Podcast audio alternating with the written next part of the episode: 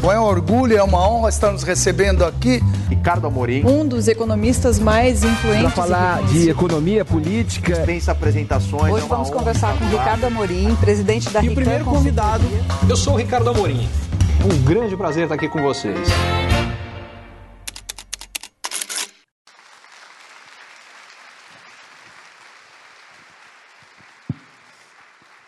Muito obrigado, gente. Professora Tânia, muito obrigado pela, pela chance, pela oportunidade. Ângela, obrigado pelo convite.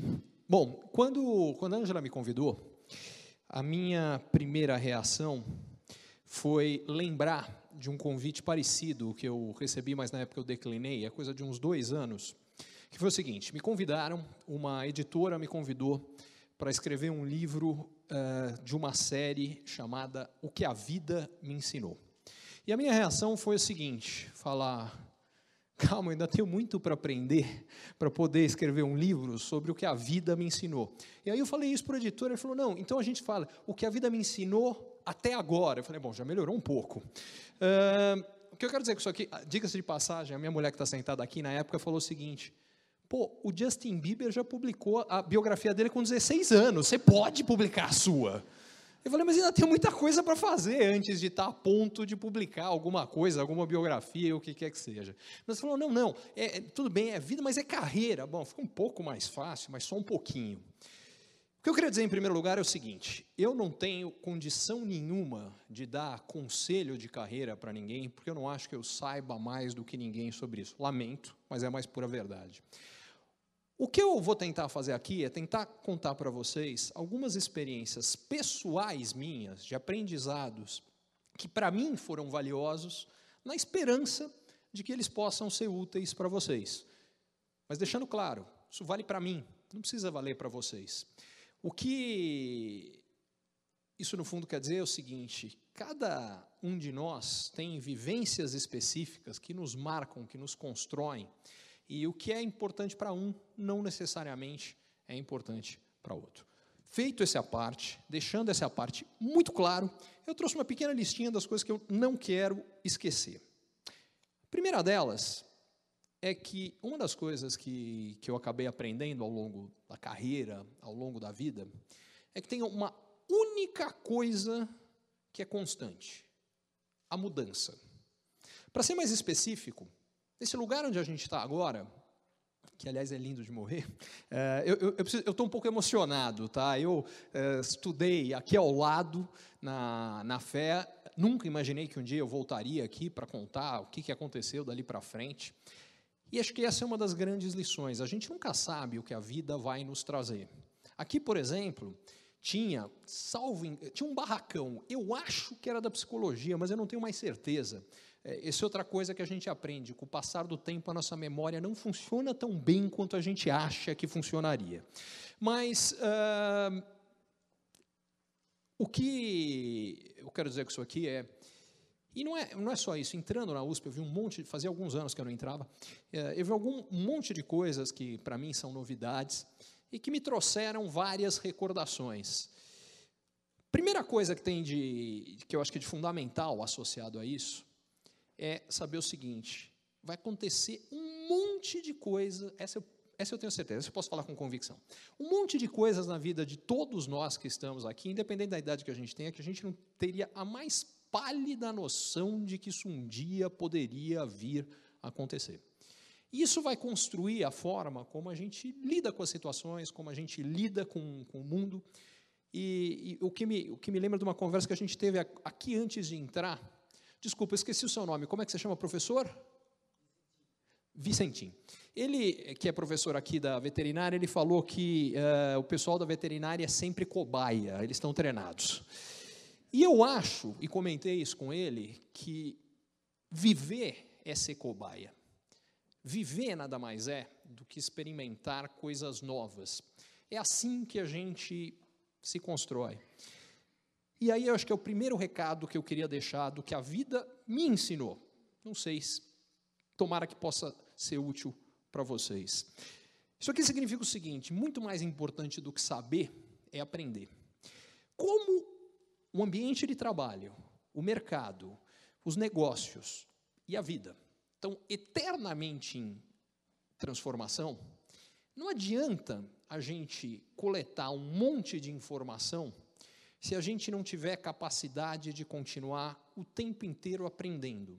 Por mais brilhante, por mais genial que as pessoas sejam, o que vai torná-las mais bem-sucedidas, e quando eu digo bem-sucedida, a gente precisa definir o que é bem-sucedido. Para mim, ser bem-sucedido significa fazer o que você gosta, ou seja, ter orgulho do que você faz. Não adianta um cara que é, para padrões externos, é extremamente bem-sucedido se ele não se orgulhar do que ele fez, do que ele construiu, do que ele faz. Segundo, é ótimo que é legal ter reconhecimento das diferentes formas que o reconhecimento vem, seja financeiro, seja reconhecimento público, seja reconhecimento das pessoas que você está impactando e melhorando a vida.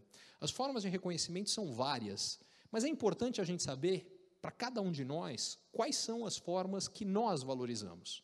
O que, que importa para a gente. Não adianta eu virar para vocês e falar, não, para mim era importante ser isso, isso, isso, e o que importa é o que, é, é, é o que tem para vocês. E nessa linha, a história que eu queria contar é o seguinte: a respeito de aprender sempre. Aí eu queria deixar uma dica de carreira.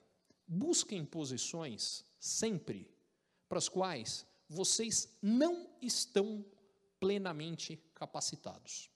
Em outras palavras, qualquer trabalho que você for fazer, que você fala, eu sou perfeitamente capacitado para fazer isso, significa que você não tem nada para aprender.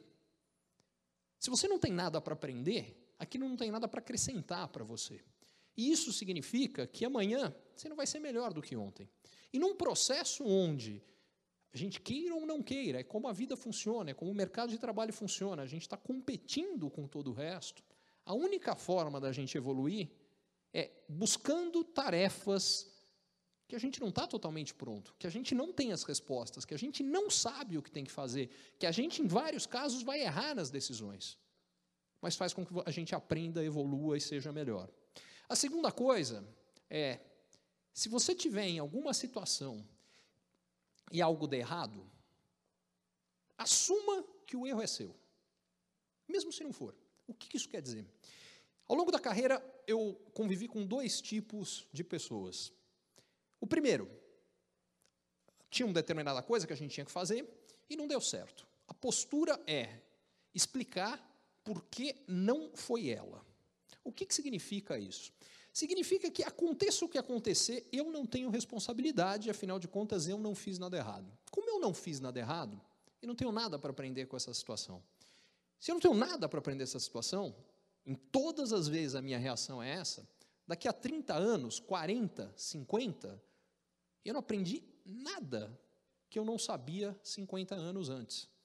Isso não vai ser caminho de construção de uma carreira de sucesso. Inverso. Alguma coisa deu errada. Tem um monte de fatores que não estavam na minha mão que levaram a isso. Mas o que eu poderia ter feito diferente? E quando eu digo ter feito diferente, é ter feito diferente com as informações que eu tinha naquele momento. Porque uma das coisas que a gente às vezes é muito duro com a gente mesmo é a gente sabe como o negócio terminou e aí a gente julga o que a gente fez, o que a gente decidiu, o que a gente tentou a partir daquilo. Isso aí não ajuda muito. Na prática, situações que a gente não está qualificado. Em outubro de 2002, eu trabalhava em Nova York, trabalhava em Wall Street, e me chamaram para dar uma entrevista, uma coisa que eu dava bastante, e eu fui dar uma entrevista no Manhattan Connection. E eu fui, dei a entrevista, e o Lucas me fez um monte de perguntas, o Caio outra, blá, blá, ok, legal. Três semanas depois, aquilo foi o primeiro turno da eleição de 2002 que o Lula acabou sendo eleito. Por conta da expectativa da eleição dele, muita gente ficou preocupada. O preço do dólar subiu, naquele momento o dólar chegou em quatro reais e falaram não precisamos levar um cara de mercado financeiro. O que, que vai acontecer? Por um monte de razões, a mais importante dela é que estava todo mundo desesperado para saber o que ia acontecer com a economia brasileira. A audiência do programa foi boa por coisas que eu não sabia, vinha saber depois. Eles tinham interesse em, em, em renovar, até para atrair público mais jovem, trazer um apresentador mais jovem. Eu, na época, tinha 30 anos. Tá? E eles me chamaram uma segunda vez. Eu não tinha a menor ideia, mas eles estavam me testando. E depois me chamaram uma terceira vez. dois meses depois. E aí eles me fizeram uma proposta. Vem aqui apresentar o Manhattan Connection com a gente. A minha primeira reação. Eu não sou jornalista de formação, eu sou economista. O Manhattan é um programa que fala sobre tudo e mais um pouco, portanto, sobre um monte de assunto que eu não entendo nada. E a minha primeira reação foi: eu ralo tanto para entender do meu assunto, me dedico. Será que eu quero dar cara para bater, para correr o risco de falar um monte de bobagem que vai fixar? Porque estar na televisão nada mais era que um grande holofote, para o bem ou para o mal. O que aquilo está me dando é um grande microfone, tem muita gente ouvindo. Que isso pode ser bom ou pode ser ruim, dependendo do que sair dali. E eu falei, com certeza eu vou falar muita besteira, porque eu estou falando de um monte de assunto que eu não tenho a menor ideia. Topo, não topo, fiquei pensando, fiquei pensando. E aí alguns fatores me levaram a topar. O primeiro fator foi falar, pô, mas tem um monte de coisa importante que eu gostaria que as pessoas soubessem e que sem a visibilidade que o Manhattan traz, eu não vou ter a chance de falar isso para um grande público. Então, a primeira coisa que me atraiu foi falar: pô, eu posso tentar colaborar para transmitir informações que são importantes, eles estão me dando essa chance. Legal. A segunda, como bom economista, que naquele momento eu já trabalhava em banco, deixa eu ver, falei 2002, há mais de 10 anos, eu era um cara acostumado falar, a falar em jargões, que é como os economistas falam. Eles falam para outros economistas. Uh, que, aliás, uma das coisas que de lá para cá eu aprendi, para quem não tem nada a ver com economia aqui, é o seguinte: economia é moleza, complicados somos só nós economistas. Feito o meu à parte, o que eu queria dizer é o seguinte: eu falei, pô, aprender a comunicar de uma forma mais clara, objetiva, é a chance que eu vou ter convivendo com alguns dos caras que são os melhores jornalistas que a gente tem no Brasil. Vou abrir mão dessa chance? Eu não estava preparado, eu não estava pronto. Eu sequer fui buscar aquilo. Aconteceu. O que me traz ao meu segundo tema. É muito importante a gente sempre saber o que, que é. Eu, por exemplo, fui fazer fé e eu tinha total certeza que eu não tinha a menor ideia do que eu queria quando eu fiz vestibular. As carreiras que eu pensei em fazer vestibular foram educação física, eu era e sou até hoje apaixonado por esporte, jornalismo, você vê que a vida tem alguma coisa interessante, administração, hum, publicidade, medicina, porque eu era apaixonado e sou até hoje por genética, achava que genética era uma coisa que viria a mudar o mundo, continuo achando, física, porque naquele momento tinha um negócio que estava, era uma grande novidade em física, chamada supercondutividade, que é uma propriedade, na época, enfim, que você tinha uh, de condução de energia. Aliás, vou falar muita bobagem agora em física. Quem for físico, por favor, lembra que isso eu pensei faz sei lá, vinte e tantos anos. Enfim, mas basicamente era uma coisa que eu achei que iria transformar como a gente vive. Eu falei, eu quero participar disso. Genética, a mesma coisa. Portanto, eu fui fazer vestibular e eu tinha que escolher o que eu ia fazer de vestibular. E o que eu escolhi foi economia. Porque eu sabia o que eu queria? Não, porque eu não tinha a menor ideia e eu achava que economia podia me dar uma base para trabalhar com a quantidade de coisas mais amplas possíveis depois. Escolhi economia. Aí eu entrei na faculdade de economia e eu comecei a adorar. Eu comecei a gostar. Aí, na hora que eu fui procurar emprego, eu fui procurar emprego que era mais típico de economista e comecei a gostar mais ainda. E essa segunda coisa que, ao longo da vida, ao longo da carreira, eu aprendi. A gente tem, sim, que buscar fazer o que a gente gosta. Mas uma das coisas que a gente descobre é, fazendo as coisas, a gente descobre que a gente gosta de determinadas coisas. Uma das coisas que eu vejo muito, via e continuo vendo, é que a gente se paralisa querendo tomar a decisão perfeita. Eu vou acertar na mosca. E algumas pessoas têm vocações muito claras, desde pequenininho sabiam o que queriam fazer. Eu, por exemplo, desde pequenininho sabia o que eu queria fazer, eu queria ser astronauta. E depois as coisas mudaram. Alguns não mudam, alguns sabem desde sempre e sabem eternamente. Mas eles são a minoria e não se cobrem se vocês não souberem mas não deixem de experimentar. Esse é o recado. Porque muitas vezes esse não saber leva a uma paralisia. Já que eu não sei se eu quero isso ou quero aquilo, eu não sei se era melhor esse caminho ou aquele. Então eu não pego nenhum. Peguem. Não se importem se você errar. Se errar, chegou à conclusão, experimentou, não gostou, ótimo. Agora você sabe qual é o caminho que você quer. Esse é o segundo ponto que eu queria chamar a atenção. O terceiro, que está associado a isso, é façam o que vocês gostam. Como assim? Muita gente me pergunta, fala, mas Ricardo, você é economista, qual é a melhor carreira para eu seguir daqui para frente? Essa resposta é fácil. A que você ama. Por uma única razão. Se você quer ter uma carreira bem-sucedida, por mais genial e brilhante que você seja, você vai ter que ralar e muito. Se você vai ralar, você só vai ralar se você for fazer alguma coisa que você curte. Não tem nada errado em fazer alguma coisa e você fala, não, isso aqui não é exatamente o que eu estou buscando, mas isso aqui vai me dar condição financeira, vai me dar condição de aprendizado, vai me dar condição de conexões para que eu possa dar um passo depois para fazer o que eu quero. Mas se não tiver nada no que você está fazendo que pelo menos vai propiciar que você pode fazer o que realmente você busca, aquilo não é para você. Porque para fazer bem feito, isso, isso, foi outra coisa que eu aprendi. Eu conheci uh, um monte de gente brilhante. Alguns derrubavam a água no chão. Outros tiveram sucesso desgraçado. Os que tiveram mais sucesso eram mais inteligentes? Não. Não que eles não fossem. Agora, eles não eram só isso.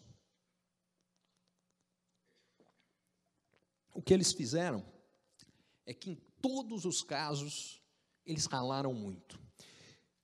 O melhor exemplo que me ensinou isso, e me ensinou mais uma coisinha, que é.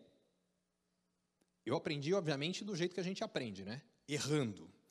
É, faça aquilo que você quer, mas arrependa-se do que você fez, não do que você não fez. Isso eu aprendi não foi diretamente na carreira, foi com, como eu falei, eu amo esporte, já pratiquei de tudo um pouco, é, alguns deles em nível bastante competitivo. O primeiro que eu fiz em nível competitivo foi natação. Eu tenho 45 anos, quando eu tinha 15 para 16, eu fui treinar nos Estados Unidos numa equipe de natação onde o treinador-chefe era o treinador principal da equipe de natação dos Estados Unidos.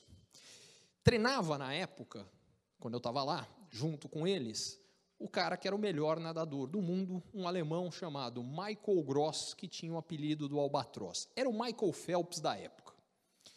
Eu era um nadadorzinho de quinta categoria e tive a chance de treinar com o cara que era o melhor do mundo.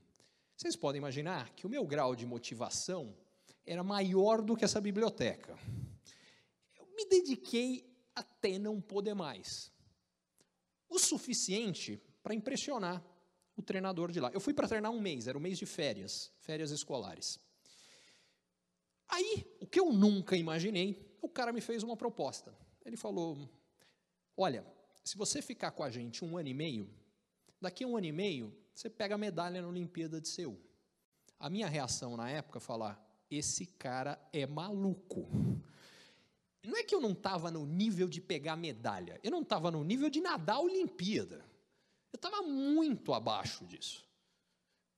E eu falei: esse cara está louco, eu não tenho a menor chance, deixa para lá. Até aquele momento, diga-se de passagem, natação era a minha vida. Esporte em geral, eu jogava basquete também. É, é, por que eu jogava basquete? Porque a altura que eu tenho hoje eu tinha desde os 13 anos. Então eu comecei jogando basquete como pivô, que é o altão do time, eu virei ala, virei armador e fiquei baixinho para armador. Mas muito bem, eu tenho 1,82m, não ia dar. O que traz o seguinte ponto. Ali eu tomei uma decisão. E por que eu tomei essa decisão? O, o que, que eu vi naquele momento na frente? Eu tinha acabado de fazer 16 anos, o que significa que na época eu estava para começar o segundo colegial. Eu falei, vou parar de estudar sem nem ter feito. Porque o esquema de treinamento era o seguinte: seis dias por semana, oito horas por dia, de treinamento entre piscina, uh, exercício físico, filmar para você corrigir estilo. Era uma profissão aquilo. Não é? Os caras não nadam daquele jeito à toa. Uh, eu falei, pô, eu não estou pronto para isso, não dá, não dá para eu parar de estudar agora. Porque a primeira coisa que eu achei, eu falei, se eu estou parando de estudar, eu estou parando de estudar para o resto da vida. Na cabeça de um menino de 16 anos era o que me pareceu. Hoje, bem mais velho, eu podia ter parado de estudar por uns anos e voltado sem o menor problema, eu era bom aluno, não, não tinha grande, grande problema. Mas muito bem, eu cheguei à conclusão que eu não tinha chance, que não estava, virei as costas e tudo bem, e deixa para lá. Eu ali, ali foi uma coisa que foi um momento que eu tive uma chance de um sonho maior do que eu imaginava e eu dei para trás. E tudo bem, sem grandes problemas. Passa um ano e meio, tem a Olimpíada de Seul, nem lembrava mais dessa história. Passam-se mais quatro anos, e quatro anos depois chega a Olimpíada de Barcelona. Na Olimpíada de Barcelona, um sujeito que na época, quando isso aconteceu, era meu freguês de caderneta,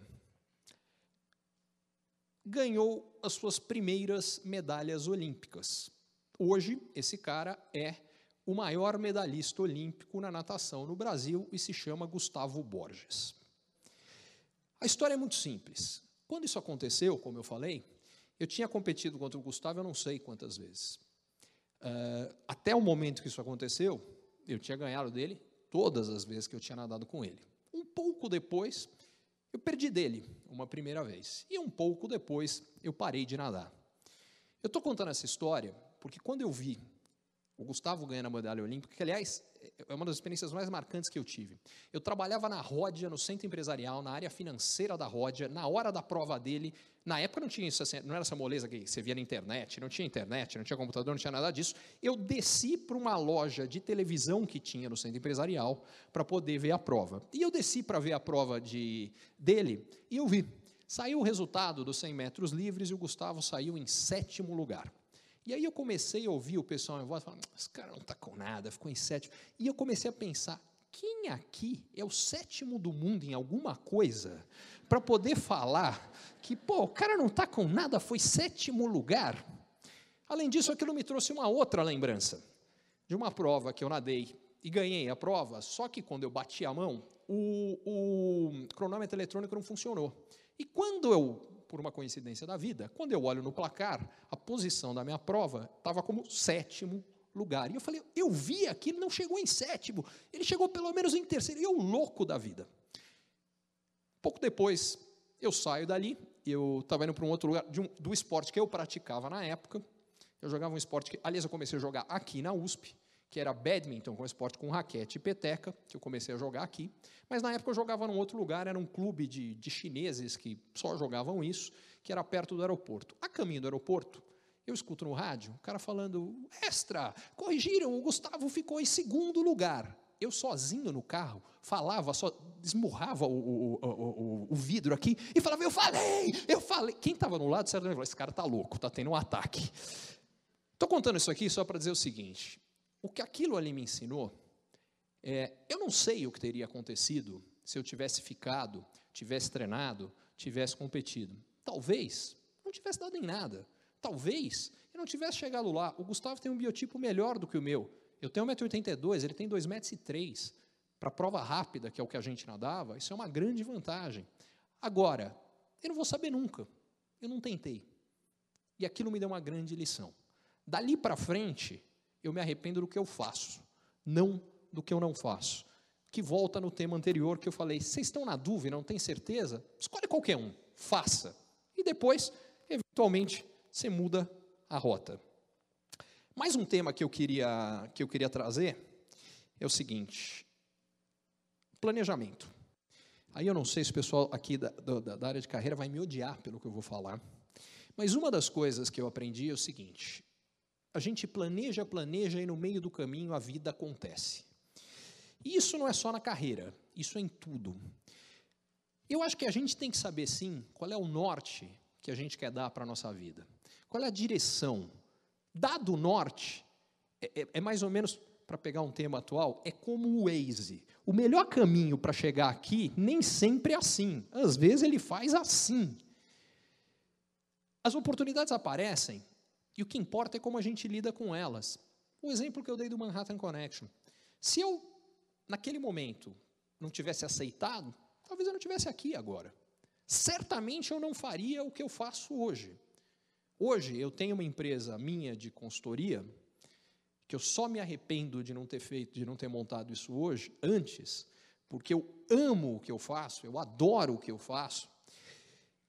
Como eu nunca tinha adorado nenhum trabalho que eu tive antes da mesma forma, mas que só foi possível em função da visibilidade, das oportunidades, das portas que o Manhattan acabaram, acabou abrindo para mim. Senão não teria acontecido.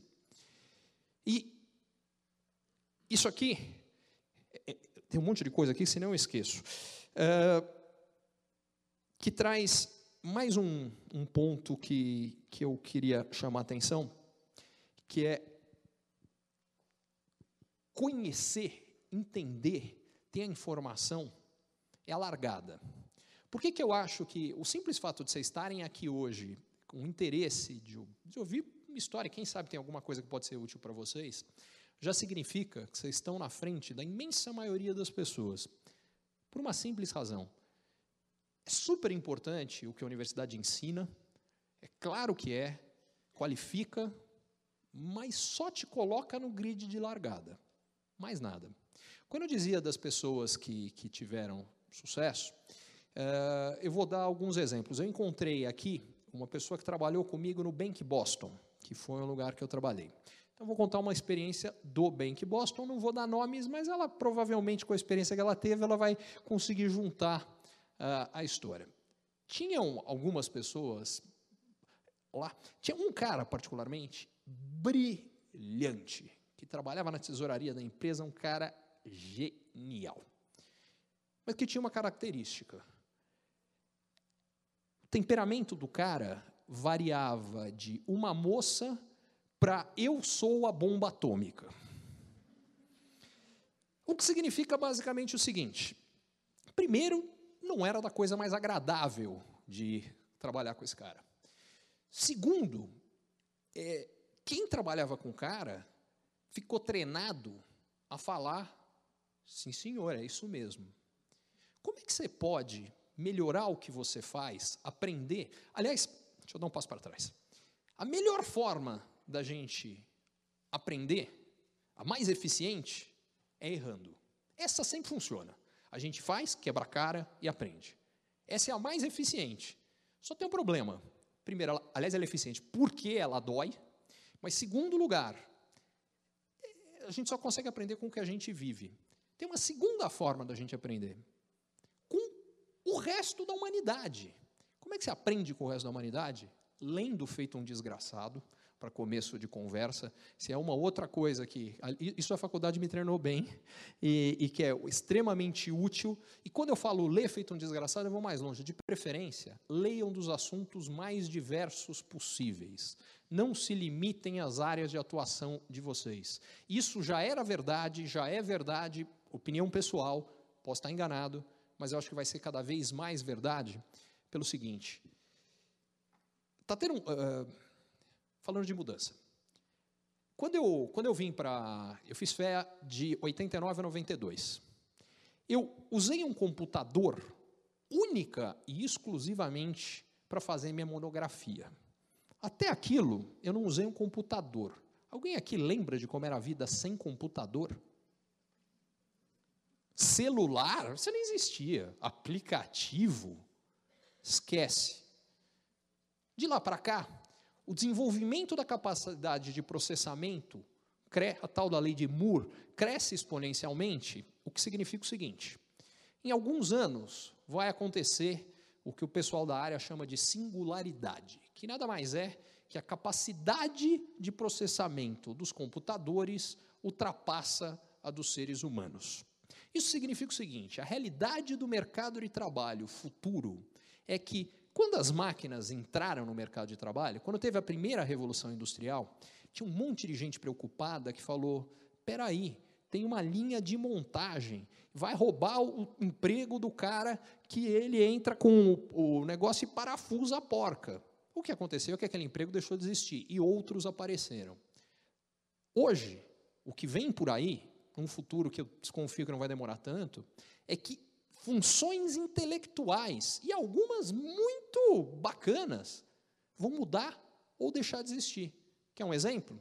Qual é o médico, por mais genial e brilhante que seja, que vai conseguir pegar um milhão de casos de uma determinada doença e estudar para conseguir sacar quais são de fato os sintomas que você consegue usar para dar o diagnóstico correto? O computador vai fazer isso em uma hora. Na sequência, você pega um cirurgião, o cara foi treinado, tem uma habilidade desgraçada, o grau de precisão que uma máquina vai ter, aliás, em alguns casos já está acontecendo, para operar, vai superar a do cirurgião. O que isso aqui traz é tudo que é análise de dado objetiva, o que é execução. Eu desconfio que as máquinas mais cedo ou mais tarde vão fazer melhor que a gente que, que sobra para a gente? O que, que eu, pelo menos hoje, e até onde a vista alcança, as máquinas não são capazes de fazer? Criar.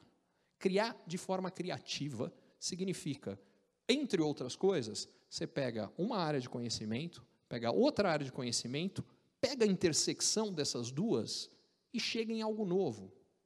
Vou dar um exemplo. Uma das coisas que, que eu sempre gostei muito, eu adoro psicologia. Acho que vale uma parte. Minha mãe é psicóloga, meu pai é publicitário. O que significa que, em parte, explica porque eu pensei em fazer publicidade, tinha uma influência paterna. Por outro, desde moleque eu tinha os livros todos de psicologia para ler em casa, ali e adorei. Mas o caso que eu queria trazer é de um cara que está me motivando a um projeto novo, que eu venho me dedicando há alguns anos e que está nascendo agora, que é um projeto educacional. E que vem do seguinte: muito vem do aprendizado de um cara chamado Kahneman, que é um psicólogo que ganhou, Daniel Kahneman, que ganhou o prêmio Nobel de Economia. Por quê? Porque ele foi o primeiro cara que trouxe para a realidade do mundo, de, do, do mundo da economia a realidade. As teorias econômicas são baseadas num negócio chamado homus econômicos, que é um cara que sempre consegue tomar a decisão perfeita, sabe o que tem que ser feito, executa com perfeição, sabe o que quer, não tem dúvida. Se você der as informações, e outra hipótese é que todas as informações estão acessíveis, ele faz tudo certo. Vocês conhecem alguém assim? Precisou um psicólogo vir para falar, mas é engraçado, a gente não é assim. E a gente não é assim. A parte dessa, dessa história uh, do, do, do, Kahneman que eu, que eu queria contar é que o que ele mostrou é que o avanço de determinadas áreas normalmente vem com influências de outras. Isso acontece com quase tudo. Por isso que eu falava, leiam, leiam muito. É, é, não é só ler. Experimentem coisas diferentes, viajem, sejam. Acho que essa é uma outra história que vale contar. Eu morei uh, duas vezes fora do Brasil. A primeira vez, eu fui fazer uma pós-graduação na França, trabalhei algum tempo lá, retornei ao Brasil, isso foi em 93, 94, e eu saí de novo em uh, 2001, que foi quando eu fui para os Estados Unidos, e fiquei lá até o final de 2008. Uma das coisas mais legais de ter tido a experiência de morar fora foi passar a ver as coisas aqui com outros olhos. Os outros olhos era pegar coisa que eu assumia, é assim que funciona e descobri, não, não é. Em outros lugares é de forma diferente. Às vezes melhor, às vezes pior. E, diga-se passar, melhor e melhor sob a minha ótica. Não quer dizer que a minha ótica está certa, mas eu considero melhor ou pior, mas diferente. A gente para de aceitar o status quo como algo que, ah, é assim mesmo. E essa é outra habilidade que eu acho que, olhando para frente, a gente tem que valorizar. Não aceitar o status quo. Em particular, no momento que a gente está vivendo no Brasil, eu acho que isso é, é, é, é, mais claro, mais marcante. Uma das coisas eu acho impressionantes, até o livro que ele comentou, que eu vou estar assinando depois, lá, o Depois da Tempestade, é sobre isso. Uma das minhas motivações para escrever o livro é que eu acho que o Brasil plantou nos últimos anos sementes potenciais de uma mudança de atitude que podem ser muito bacanas, se a gente regar, cuidar e as sementes continuarem. Pela primeira vez na vida, nós brasileiros estamos cobrando a classe política, o que é fantástico. Porque os políticos, isso é humano, o que eles fazem é buscar o que é melhor para eles, não para nós. E não é porque, ah, não, porque isso aí só tem bandido. É porque é uma característica humana. O que também não quer dizer que não tenha muito bandido. Mas, enfim, o, o, o, o meu, meu ponto aqui é que a, a gente precisa fazer uh, as coisas irem na, na direção que, que a gente uh, gostaria. Uma outra coisa que eu queria contar, e quem sabe é útil, é uma experiência que eu aprendi, que ultimamente foi reforçada, mas que eu aprendi aqui do lado, na reitoria da USP, que é vá sempre checar e verificar você mesmo com seus próprios olhos.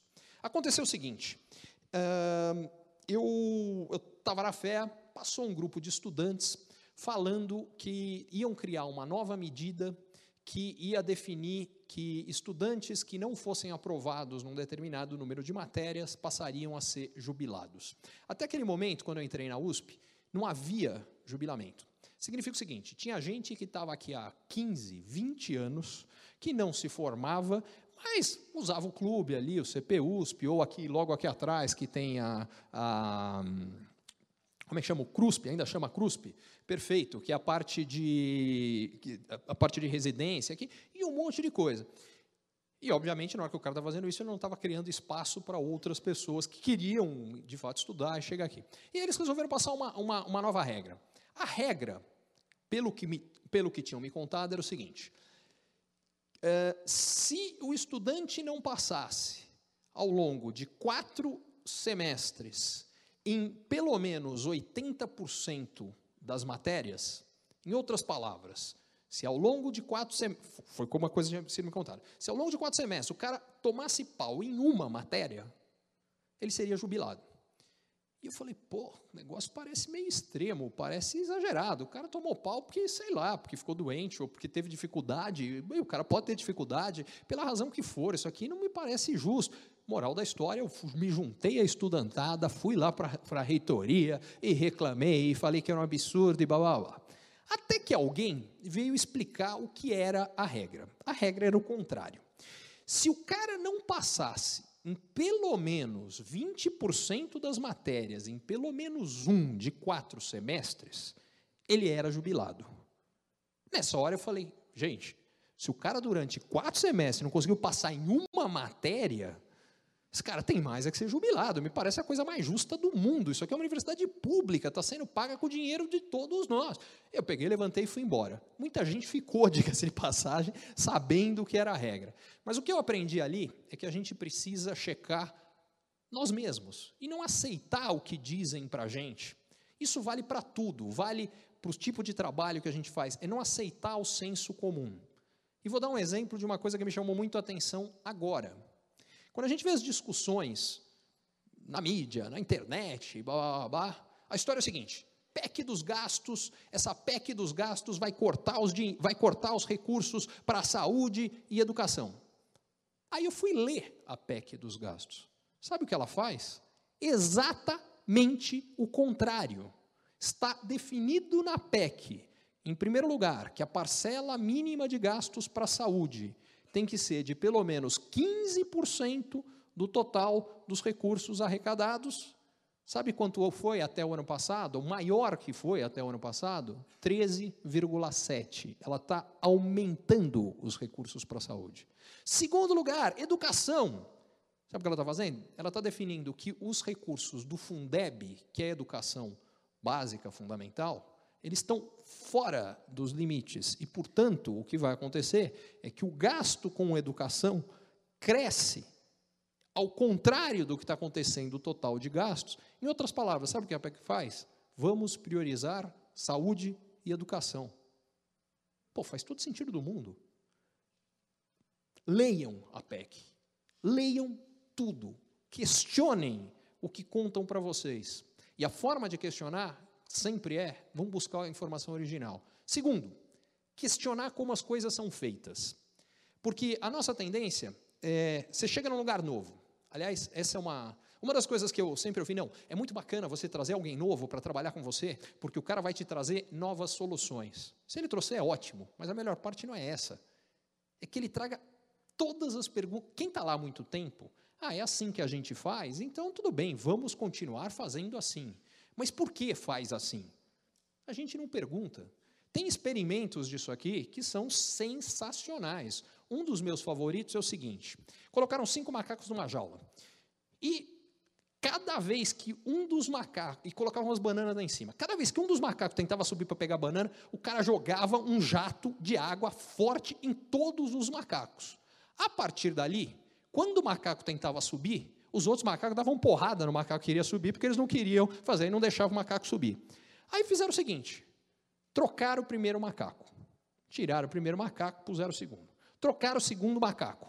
Trocaram o terceiro macaco. Trocaram o quarto macaco. Trocaram o quinto macaco. Nenhum macaco era um macaco original. E eles continuaram dando porrada nos que subia, porque imagina, se o cara subir, tem uma coisa. Pararam de jogar o jato. Os macacos nunca tinham tomado o jato, mas eles davam porrada um no outro, porque eles não sabiam por quê, mas eles tinham aprendido que precisava dar porrada um no outro. Nós somos os macacos. Nós fazemos exatamente a mesma coisa. Então, uma das coisas que, que acho mais legais que ao longo da carreira eu fui aprendendo é toda vez que você lidar com uma determinada situação e você não entender por que é daquele jeito, pergunta. Você não sabe a ajuda que você está fazendo, simplesmente de falar, mas por que isso aqui? Talvez tenha uma boa razão. E aí vão te explicar. Não, é isso, a gente faz assim, por causa disso.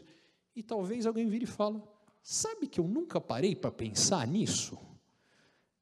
A partir daí, a gente faz melhor, faz diferente, e as coisas acabam acontecendo também de uma forma melhor.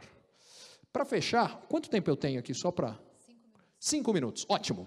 Para fechar, o último recado que eu queria deixar, porque a gente tem a chance de conversar mais, eu não quero ficar aqui falando um monte de regra, até porque eu não tenho as regras, quero voltar nesse ponto. Não tenho a menor ideia de regra nenhuma. O que, o que eu, se eu tivesse que sintetizar em uma única coisa, uh, carreira, uma das coisas que eu acho que a, que a carreira tem que ter para a gente é sentido. A vida tem que ter sentido. A gente tem que fazer coisas que, olhando para trás, porque o tempo vai passar, e essa é a melhor das hipóteses, vão ficar todos velhinhos, a hipótese, a outra é pior. É, a gente tem que olhar para trás e se orgulhar do que a gente fez. Isso não é na carreira, isso é em tudo na vida, mas também é na carreira. Porque a gente queira ou não, a gente passa mais tempo com as pessoas com as quais a gente trabalha do que muitas vezes com a nossa família. Aliás, aí tem outro ponto que, que eu tinha esquecido, mas que eu queria chamar a atenção. Uma outra coisa que, que, que eu aprendi é esforcem-se para estar perto das pessoas que têm as qualidades que vocês querem desenvolver. A gente vira um pouco das pessoas que a gente convive. E os lugares onde mais me ajudaram a aprender coisas foram aqueles onde tinha alguma coisa que eu queria fazer eu estava convivendo com alguém que tinha aquilo, e com o passar do tempo, sem saber muito bem porquê, só por estar tá do lado, por estar tá convivendo, você começa a adotar aquelas coisas, você vira aquilo. É, e isso eu vi nos ambientes mais diferentes. Esporte. Você quer melhorar o seu jogo, você tem que jogar com alguém que joga mais do que você, senão você não melhora. No trabalho, em todos eles, é igualzinho. Aliás, no esporte tem uma coisa que é importante que eu acho que aí no trabalho é diferente. No caso do esporte, não adianta você pegar um cara que é infinitamente melhor, porque aí não dá, você só vai ficar desmotivado. Eu comecei a jogar tênis há algum tempo. Não adianta eu querer jogar tênis com o Federer, que não vai dar. Eu só vou chegar à conclusão que eu não pego nem o saque do cara. Não vai resolver. Então, tem que ser um pouco melhor. De resto, se não for uma coisa física, ao contrário. Então, uma dica de carreira que eu daria, principalmente para quem está começando, é Busquem. Quem são os caras que são os melhores no que você gostaria de vir a fazer um dia? Cara, dá um jeito de trabalhar desse cara do jeito que for, de graça. Pô, mas vou trabalhar de graça para o cara? Cara, você estuda sem receber e com tudo que você aprende, eu não consigo acreditar que você não vai aprender mais convivendo com as pessoas que são os melhores naquilo que você faz. Você fala, meu, quem é o cara que eu admiro loucamente? Dá todo jeito que for de estar com esse cara. Quanto mais a carreira avança, enfim, continua valendo, mas eu diria que vale, que vale menos. E tinham duas coisas que eu queria fechar. Essa era uma, está no lugar certo, está com as pessoas certas, e o certo, de novo, é o que é certo para você. Uh, e, e, a cada momento, isso é outra coisa, a coisa muda, né? Uh, tem um monte de coisa que para mim era importante uh, no momento e que hoje não é mais, e outras que são hoje. Quando eu falei que eu, eu nunca gostei tanto do que eu faço hoje, é por uma razão muito simples. Aliás, ah, não vou porque eu estou sem bateria. Eu ia ler para vocês um e-mail que eu recebi uh, hoje, que é o que para mim dá sentido no trabalho que eu faço. Sem ler fica, vai ficar chato, porque aí a coisa vai ficar meio autolaudatória, que não era o meu objetivo. O, o, o meu objetivo é o seguinte: eu fiz uma palestra na semana passada em Campinas, e no final da palestra veio uma, uma, uma senhora é, falar comigo e falou: Eu sou uma nova mulher depois da sua palestra. Eu falei: Como? Era uma palestra sobre economia, dicas de passagem, tá? Eu, sério, eu passei uma hora falando sobre economia. Ela saiu de lá e falou: Eu sou uma nova mulher. Tinha um monte de gente em volta. Eu falei, não vai dar tempo de eu ver essa história com calma, que eu preciso. Está aqui meu e-mail, você me manda um e-mail me contando essa história. Chegou o e-mail, não sei quando chegou, mas eu vi hoje. Uh, e a história dela é a seguinte: ela fala, olha, eu tenho 50, vamos ver o que eu lembro, porque também corro o risco de não lembrar direito, mas enfim, eu tenho 58 anos, uh, acabei de perder meu emprego, como tantos no Brasil, eu estava extremamente desmotivado, eu estava com uma, uma, sensação de que eu fiz tudo errado na minha vida, que a minha carreira eu fiz as opções erradas, que eu não sabia o que eu devia fazer, e estou aqui, estava me sentindo a derrotada. E de repente, Vendo a tua palestra, eu saí com a sensação de dever cumprido, com a sensação que eu fiz o que eu devia ter feito, com a sensação de que isso está acontecendo e vai acontecer. E aí ela fala, fala, eu não tenho a menor ideia de como a sua palestra teve esse, eu tenho menos ainda de como ela teve esse impacto nela. Mas essa foi o último ponto que eu queria deixar, que é a outra coisa que eu aprendi, que a gente impacta a vida das pessoas de formas que a gente não imagina. E eu quero contar como duas pessoas de quando eu morava em Nova York me impactavam, duas pessoas que faziam exatamente a mesma coisa e que tinham um impacto exatamente oposto em mim. Eu morava em Nova York, no meu prédio tinha um porteiro que era um sujeito basicamente. Sabe aquele cara que anda com a nuvenzinha aqui em cima? O cara era de mal. Eu, eu morei no mesmo prédio. Hum, acho que uns oito anos mais ou menos. Acho que eu nunca vi o cara sorrir. Nunca vi. E eu entrava para trabalhar muito cedo. Eu começava a trabalhar antes das sete da manhã. O que em Nova York, na maior parte do ano, eu entrava era à noite. Estava nevando ou estava um frio desgraçado. O ponto era, sair de casa de manhã naquela situação para ir trabalhar não era a coisa mais alegre do mundo. E aí eu descia, eu dava de cara com esse cara. E o meu negócio ficava para baixo. Até que, em um dos trabalhos que eu tive, e que eu trabalhei acho que uns 4, 5 anos, o porteiro do prédio do trabalho onde eu estava era um cara igualzinho outro invertido. Eu acho que eu nunca vi o cara sem ele sorrir. Todas as vezes que eu olhei para o cara, o cara estava sorrindo. Até que chegou um momento que eu fui perceber que aquele cara melhorava o meu dia. Só porque ele sorria, porque ele era, era o que ele era. Ele estava melhorando a minha vivência todo santo dia sem fazer nada. Certamente eu não tinha a menor ideia que ele estava melhorando o meu dia, porque, até que um dia eu fui contar isso para ele, porque eu achei que, que, que era outra coisa importante, dar o feedback para ele do impacto que ele estava tendo em mim. E isso, gente, acontece o tempo inteiro. Então, talvez hoje, para mim, seja fácil, pô, eu gosto do que eu faço porque eu tenho a chance de impactar a vida de um monte de gente, espero eu, para melhor. E hoje é muito mais fácil fazer isso, mas onde eu quero chegar é que a gente faz isso o tempo inteiro.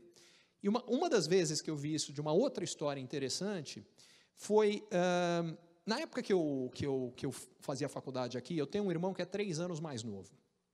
E eu estava fazendo faculdade, quando eu estava no terceiro ano, meu irmão estava prestando vestibular. Aliás, ele foi fazer FEA também, uh, fez administração na FEA. Uh, mas quando ele estava para prestar o vestibular, ele namorava uma menina que desde criança sempre quis fazer medicina. Ela sempre soube. Eu quero ser médica, vou ser médica, blá, blá, blá. E eles namoravam. Algum tempo antes do vestibular, eu não sei exatamente quando, eles terminaram o namoro e eu não tive mais notícias dela. Eis que, 20 anos depois, eu recebo um e-mail dela que eu nem, eu nem reconheci, porque, primeiro, eu não lembrava do nome, segundo, ela já estava casada com um cara, que aliás, um inglês, com um sobrenome enfim, inglês qualquer, que eu não me lembro de novo agora, uh, morando em Londres, vindo me contar uma história. Olha, eu preciso te agradecer, porque graças a você eu fui fazer economia. Falei, como assim? Eu sempre soube que você ia fazer medicina, você sempre teve certeza que ia fazer medicina. Como é que é isso? Não, é que é o seguinte, eu sempre quis fazer medicina. Mas na época, eu na época namorava uma menina da faculdade também, e a gente vivia conversando sobre coisas que a gente estava vendo na faculdade. Ela convivia muito na minha casa, então ela ouviu isso. Eu não tinha a menor ideia que aquilo impactou ela fez ela mudar de ideia e acabou fazendo um vestibular para economia que ela fez e acabou gostando. Mas esse é o último ponto que eu queria deixar. A gente está o tempo inteiro impactando a vida das pessoas. Como a gente faz isso? Muitas vezes a gente não sabe, na maior parte das vezes a gente nunca vai ficar sabendo. Mas tentem, no máximo que vocês puderem, incorporar nas decisões, nas escolhas de carreira isso, porque aí eu posso dizer, por experiência própria, a sensação que isso tem é melhor que qualquer outra coisa que, de novo, para mim, mas enfim, melhor do que qualquer outra coisa que eu possa ter vivido. Super obrigado, é uma honra estar aqui com vocês e eu estou à disposição para as perguntas que vocês tenham.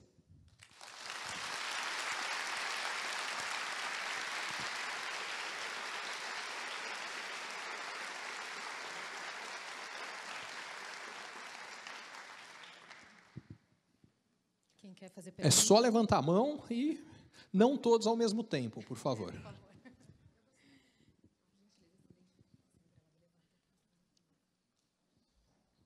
Bom, Ricardo, vamos lá. Eu não vou falar de mim aqui, mas a minha vida, eu sou engenheiro civil e já trabalhei com tudo e amo esporte também. Então, minha pergunta, eu queria te ouvir um pouco hoje, eh, a dica que você daria aí para o pessoal. É, você hoje faria o que você gosta ou você tende a gostar do que você faz? São as duas coisas. O fazer o que você gosta é, você sabe o que você gosta? Vai atrás.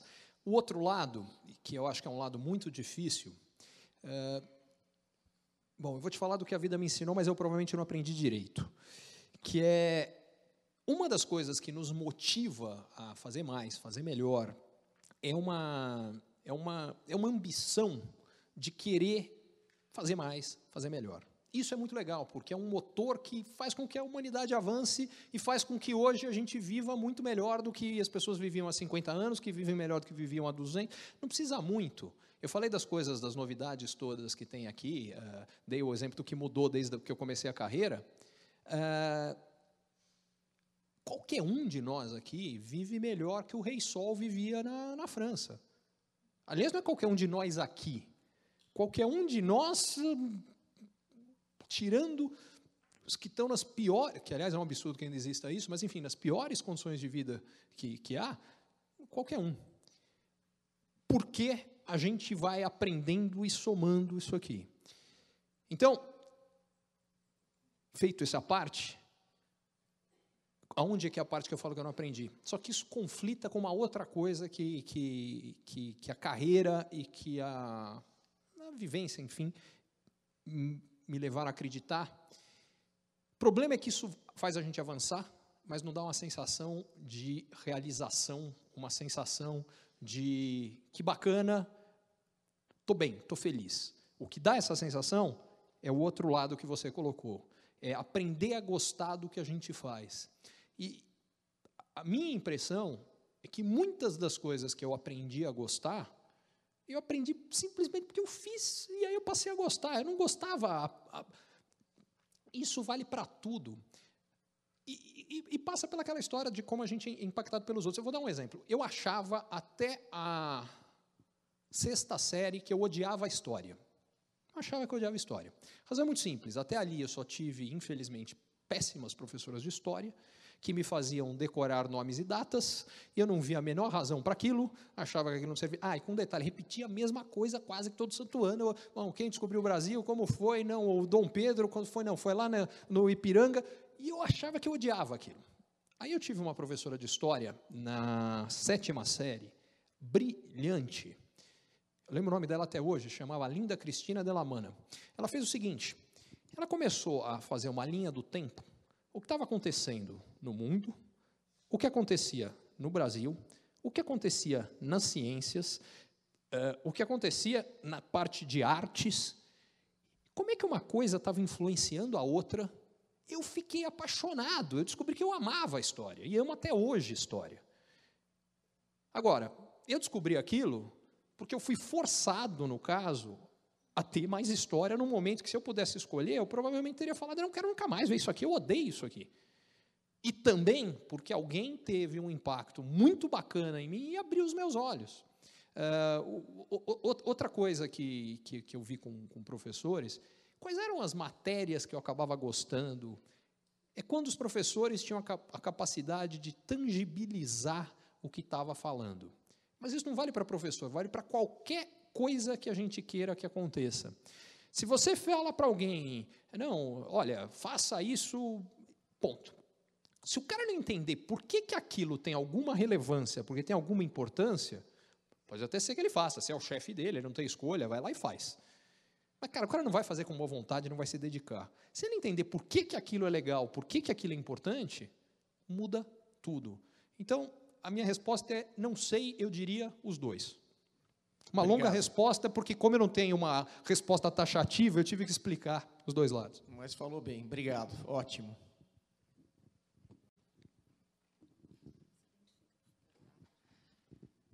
Oi, Ricardo, eu sou Mônica, sou aluna agora no final da, da USP também de pós-graduação. Quero dizer que admiro muito o seu trabalho. Muito obrigado. Queria te fazer uma pergunta. Qual a sua opinião sobre é, o futuro do emprego, no, no, que diz respeito à formalidade, ao emprego CLT, né? Como é Bom, que você vê isso? Vamos lá. É, você fez essa pergunta para um economista, eu vou ter que falar de dois aspectos.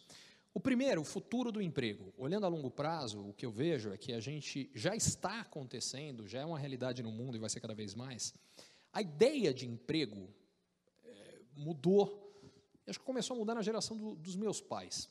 É, meu pai começou a trabalhar numa geração que a expectativa era: você entra num emprego, você vai trabalhar naquela firma até o final da sua vida e você se apresenta. No meio do caminho, eles começaram a mandar as pessoas embora. Eh, na geração do meu pai, isso aconteceu a torto e a direito, começou a ter mudanças. O que eu comecei a ver na minha geração é uma outra mudança marcante, que é mudanças de carreira. Pessoa que fez, desde o que começou a trabalhar e que no final trabalhou numa mesma carreira, não foi nem função, carreira, no mesmo tipo de atuação, já não é regra. O que tem de gente que começou a fazer uma coisa, no meio do caminho teve uma outra que tinha alguma coisa parecida, mas que vai para um outro caminho e de repente está fazendo algo completamente diferente. Eu vi isso o tempo inteiro. Mas o que eu acho que vem cada vez mais, e acho que a tecnologia está levando isso aqui, o emprego era marcado. Era aquela coisa que você trabalha no horário X, da coisa das 8 às 5, bate, levanta, vai embora, acabou.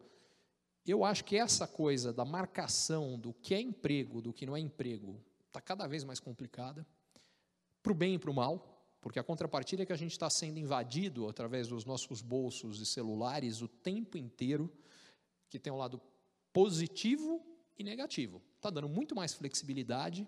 Eh, no meu caso específico, como eu tenho a minha empresa, eu trabalho do, jeito que eu quiser. O que, que significa na prática?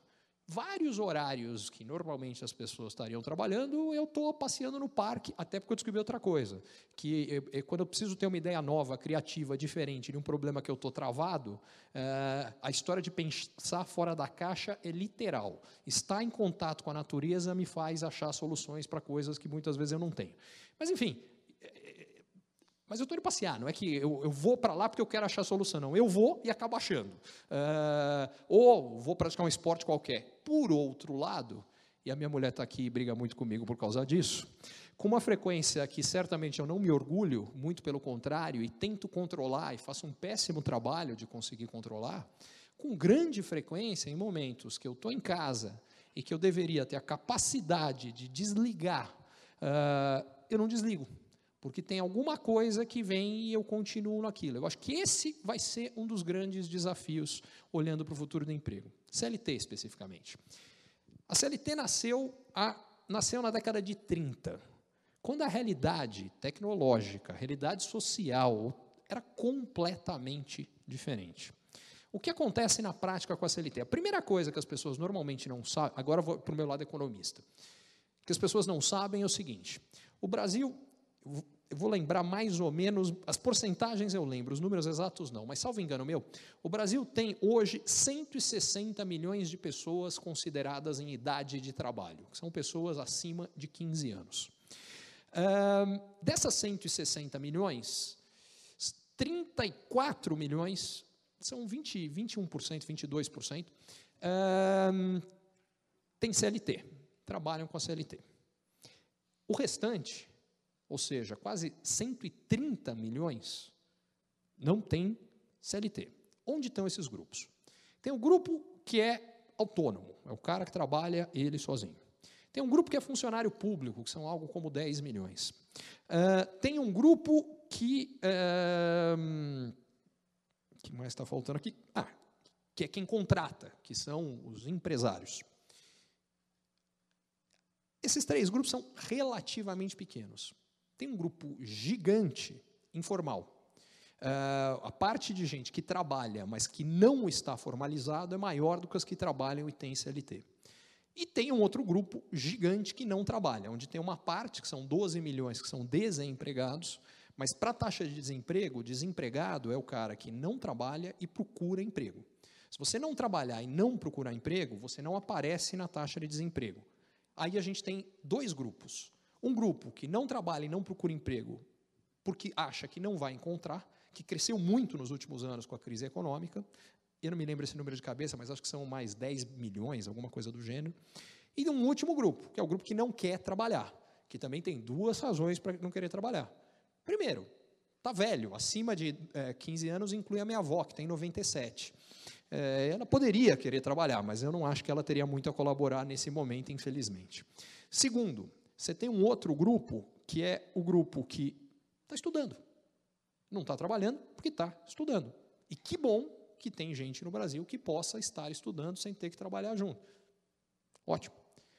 Terceiro, é o grupo que não quer trabalhar porque chegou à conclusão que tem alguma outra coisa que o mantém e eu não estou afim de trabalhar. Quando eu falo nisso, normalmente as pessoas pensam em Bolsa Família. Que existe gente que, em função do Bolsa Família, deixa de trabalhar. Mas é pouca gente, porque o valor do Bolsa, particularmente em São Paulo, eu acho que não tem ninguém. Porque eu não vejo como é que o cara é, pode sobreviver com o Bolsa Família, em São Paulo. Em outros lugares onde o custo de vida é mais baixo, os salários são mais baixos, particularmente em lugares mais pobres, acho até que é o caso. Mas o que realmente tem um impacto maior disso aqui é a legislação do salário-desemprego no Brasil. O salário-desemprego basicamente faz com que o cara, durante quatro meses, depois ele continue recebendo, mesmo sem estar trabalhando. O que, a princípio, é muito justo, é criar uma forma do cara que perdeu o emprego conseguir se manter. E, particularmente, é justo, como aconteceu no passado recente, que muita gente perdeu o emprego por conta de uma recessão. Não é nada que o cara não estava se dedicando, não trabalhava bem, simplesmente porque a economia ficou ruim e cortaram, mandaram os caras embora. Só que, como tudo, gera abusos. Então, tem um monte de situação que é o cara, quer saber, nos próximos quatro meses eu não procuro mesmo, eu não quero, porque tá bom do jeito que tá, o que, que eu não vou fazer nada. Por que, que isso é importante? Porque o Brasil está vivendo um momento onde a gente tem um buraco fiscal enorme. O governo gasta 170 bilhões de reais a mais do que ele ganha. Especificamente este ponto, que é a, a questão do seguro-desemprego, o Brasil gastava com seguro-desemprego em 2001, não vou lembrar os números exatos, mas se eu não me engano eram 8 bilhões de reais. O ano passado, esse dado que precisa ser conferido, mas a ordem de grandeza é essa, são, foram 58 bilhões de reais. Só seguro-desemprego. Tem alguma coisa que está errada aqui. Isso tudo para dizer, primeiro, eu acho que a CLT, voltando para o começo da resposta, ela não responde às a realidade atual do mercado de trabalho. Uma das coisas que eu acho um absurdo é você não pode ter acordos que empregador e empregados querem. Sabe uma das coisas que acho que é uma loucura? Você tem duas formas. Você trabalha oito horas por dia, você trabalha seis horas por dia. Fora isso, você está fora da CLT. Peraí, gente, o cara não pode querer trabalhar quatro, cinco, dez. Uh, qual é o problema que tem com isso? Uh, eu, eu, não consigo ver. E tem funções, inclusive, que não tem muito. Eu dei o exemplo que eu falei da minha avó. Minha avó tem 97 anos, o que significa o seguinte: ela precisa de uma cuidadora. É que a gente faz? Ela não pode? Então, a partir do momento que, que, que deu o horário que está ali, está legal. Isso aqui está legal. Agora, então o que faz? Então ela não tem a cuidadora? Como é que faz? Ah, não, então contratar duas. Tá bom. Então você reduz o que você paga para poder contratar duas. Será que é bom? Será que a mulher não preferia fazer um esquema diferente? Eu sei que preferia. E por aí vai. Então o que eu acho é que a flexibilização da CLT, a gente não vai ter como escapar. E a parte mais importante, é bom para todo mundo. Primeiro, porque só 21% dos trabalhadores têm a CLT. Então, quando eu falar não vai tirar direito do trabalhador, Talvez desses 21% tire. Dos outros 79%, você está criando condição para o cara que hoje é informal passar a ser formalizado e passar a ter direito, que hoje na prática ele não tem. Você está criando emprego, porque à medida que ficou mais interessante, você diminuiu o risco jurídico para quem contrata, vai ter mais emprego. Ah, quando tem mais emprego, a taxa de desemprego cai, acontece uma outra coisa, os salários sobem. Porque quanto maior é o volume de gente que não está trabalhando, ou seja, quanto... ah, outra coisa básica de economia, tá, vou aproveitar, não é o tema, mas Economia é movida a uma única regra que todo mundo conhece, chamada oferta e procura. Para tudo. Salário é igualzinho. É oferta de gente querendo trabalhar e procura de gente querendo contratar. Se você aumenta a quantidade de gente querendo contratar, que é o que acontece quando você tem uma legislação mais flexível, o que começa a acontecer é que o aumento de procura faz com que os salários subam, os salários ficam mais altos. Resumindo, eu acho que tem que acontecer uma pesada uh, mudança no que é a CLT. Ricardo, vamos abrir para mais duas? Vamos lá, vamos mais duas, vamos lá. Vou tentar ser mais objetivo, estou sendo muito prolixo. Meu nome é Camila, eu sou aluna da graduação de Direito aqui da USP. E eu, e eu convivo no meio que eu, mais ou menos, mas eu convivo no meio que muita, muitos dos meus amigos estão se formando já e estão entrando em uma crise existencial do tipo, o que, que eu faço na minha vida? Eu não sei se eu gosto disso, eu não sei se eu vou ser efetivado, é, eu não sei se, é se eu fiz a escolha certa. E não sei, eu queria saber se você tem alguma dica ou se você tem algum relato pessoal, como foi sua experiência é, nesse momento da vida. Obrigado. Uh, dúvidas a gente tem para o resto da vida, Camila. É, e não é só na carreira, é em tudo. A vida é feita de dúvidas. A gente gostaria de ter certezas, é, mas eu não sei. Aliás, vou, vou, mais longe. Quanto mais velho eu fico, mais dúvidas eu tenho. Uma das coisas que eu descubro com o passar do tempo é, é tudo que eu não sei. É, as coisas vão ficando mais claras, que eu não sei, não que eu sei. É, mas, mas o que eu acho? Você falou que você vê muitos dos seus amigos e colegas. Eu vou pegar um exemplo do que eu acho que o importante nessa hora é a gente buscar a essência do que está motivando a gente. Você falou que você está estudando uh, direito. Quase todo estudante que opta por estudar direito, ele opta por estudar direito com a seguinte motivação: eu quero justiça. Eu quero ajudar com que as coisas aconteçam da forma certa.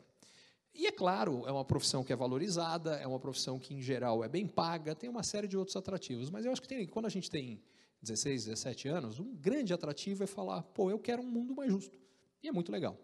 O que muitas vezes acaba acontecendo quando o cara começa a trabalhar uh, e entra no mundo real, e particularmente no Brasil recente, onde os escândalos têm sido fartos, é que esse cara que entrou para poder defender o que é justo, defender muitas vezes quem está numa situação mais difícil. Ele, na hora, arruma um trabalho e ele está defendendo Cunha. E ele passa a questionar que raio ele está fazendo, o que eu acho que é bastante natural e inteligível. Uh, obviamente, eu estou generalizando, eu não estou sendo justo com a profissão, mas o que eu estou querendo dizer é que, mais do que nada, o que passa por ali é buscar o que, que no direito eu gosto, o que, que eu não gosto. Será que eu não gosto de direito ou eu não gosto da forma como eu estou me relacionando com o direito? É, eu, eu, acho que, não sei se eu te ajudo, mas o, o, o caminho do que eu diria, fundamentalmente, é tentar procurar que, que, você gosta naquilo, o que, que, te motivou naquilo. Porque, de repente, você vai descobrir o que me motivou foi uma ilusão. O que é muito possível, porque, sendo franco, a gente escolher profissão, quando a gente faz o vestibular, quem aos 16, 17 anos tem a mais pálida ideia de fato do que é aquela carreira que está ali? A gente não tem a menor noção, eu pelo menos não tinha nenhuma. Eu adorei a economia depois, mas não tinha a menor ideia do que fazia a economia. A gente escolhe baseado em exterior. Eu conheço não sei quem que eu gosto, que eu acho legal, que faz não sei o quê, e quando você viu, você escolheu a carreira naquele caminho. Uh, ou seja, pode ser que você descubra que não é para você mesmo. Ou pode ser que você descubra que é só dar uma viradinha e que de repente você vai curtir. Não sei, espero ter, ter ajudado um pouquinho. É, boa noite, Ricardo. Meu nome é Igor, eu sou graduando de Relações Internacionais aqui da USP. É, e eu sou estagiário de uma multinacional de tecnologia. E eu queria perguntar para você é, o que, que você acredita que deva ser a postura é, de um estagiário, trainee, aprendiz, enfim, uma pessoa que está se inserindo naquele meio é, no dia a dia. Eu estou perguntando isso porque o estagiário, eu acredito que em alguns momentos ele tem uma, uma, uma posição meio dúbia. É, em alguns momentos ele é responsável por muitas coisas, em outros as pessoas impedem que ele é, bote a mão na massa é, em, certas situações. E uma outra coisinha, é, o que, que você acredita que as empresas lá de fora é, já fazem há algum tempo em relação a esse grupo, a estagiários, trainees e aprendizes, que as empresas brasileiras vão ter que passar a ter a partir de agora? Obrigado, ótima pergunta. Uh, eu vou te contar uma coisa que você não vai gostar de ouvir. Sabe essa posição meio dúbia? Ela vai continuar para o resto da vida. Eu estou vendo aqui a, a Cláudia, que trabalhou comigo num, num, num outro lugar, no, na Concórdia, que foi uma experiência que eu vivi essa situação meio dúbia. Eu era o CEO da empresa. E num determinado momento, mesmo, você fala, pô, eu era o cara que decidia. Como é dúbio? É você que resolve. Não, não, não. Nessa hora, os, era uma empresa que fazia parte de um grupo maior, do grupo da Sadia, num momento em que eu entrei lá. Que, que, acho que vale fazer uma parte desse, contar um pouco melhor essa história, porque mostra como a gente planeja as coisas, as coisas acontecem diferentes. Eu trabalhava na, em Nova York e recebi uma oferta para vir uh, ser o CEO dessa empresa, que era uma empresa de gestão de ativos de, de terceiros, uma asset management, que cuida de investimento de clientes, tá? Aqui no Brasil. Passei um ano negociando com eles e acabei topando. No que eu topei, fiz as minhas malas, peguei o avião de Nova York para cá, neste meio e, ia começar a trabalhar, porque eu estava me mudando, vindo para cá, ia começar a trabalhar. Uh, eu peguei o avião no dia 15 de setembro de 2008, eu sei que foi o dia que quebrou a Lehman Brothers, para quem trabalha em mercado financeiro é marcante. E, e eu, eu ia começar a trabalhar no dia 4 de outubro de 2008. Nesse meio tempo, eles anunciam na, na Sadia, que na, não era na minha empresa, eh, era num outro negócio, mas que a tesouraria da empresa tinha perdido 3 bilhões de reais. Aliás, o anúncio original não era 3, sei lá quanto foi, mas no final deram 3 bilhões de reais. Quando esse negócio aconteceu, basicamente todo o projeto, do jeito que ficou, não ia ser mais. E o que acontece é que eu vim para cá, mudei de país, baseado nisso aqui, de repente a realidade que eu tive que lidar era totalmente diferente, e entre outras coisas, o que aconteceu é que na hora que eu tive que tomar determinadas decisões, amarraram a minha mão num monte de coisa. Então, o, o que eu queria te falar disso aqui é, se prepare porque isso é para o resto da vida. Essa coisa de que você, ao mesmo tempo, tem responsabilidades, mas não tem capacidade total de tomada de decisão, vai valer sempre. Tá? Uh, segundo ponto, isso não quer dizer que você não. O que, que eu espero de um estagiário? Aliás, eu contrato muita gente, uh, estagiário e gente que está começando, porque o que eu espero é que essas pessoas oxigenem a minha forma de olhar para o que eu faço. Quando a gente se acostuma com o que a gente faz, a tendência é a gente não ver que as coisas estão mudando e, de repente, aquilo te atropela. Então, o que eu espero é que eles me tragam coisas novas que eu não estou vendo. Por exemplo, você falou de tecnologia. Quantos anos você tem, desculpa? 21. Legal, eu tenho 45. Significa o seguinte, 21, que ano que você nasceu? Estou ruim de conta hoje. Eu não sei fazer conta, né? Eu, a minha mulher está dando risada porque eu vivo fazendo conta, é o que eu faço o tempo inteiro. Uh, mas, enfim, uh, brincadeiras à parte, tudo bem. Legal, 95. 95, eu estou tentando lembrar aqui. Uh,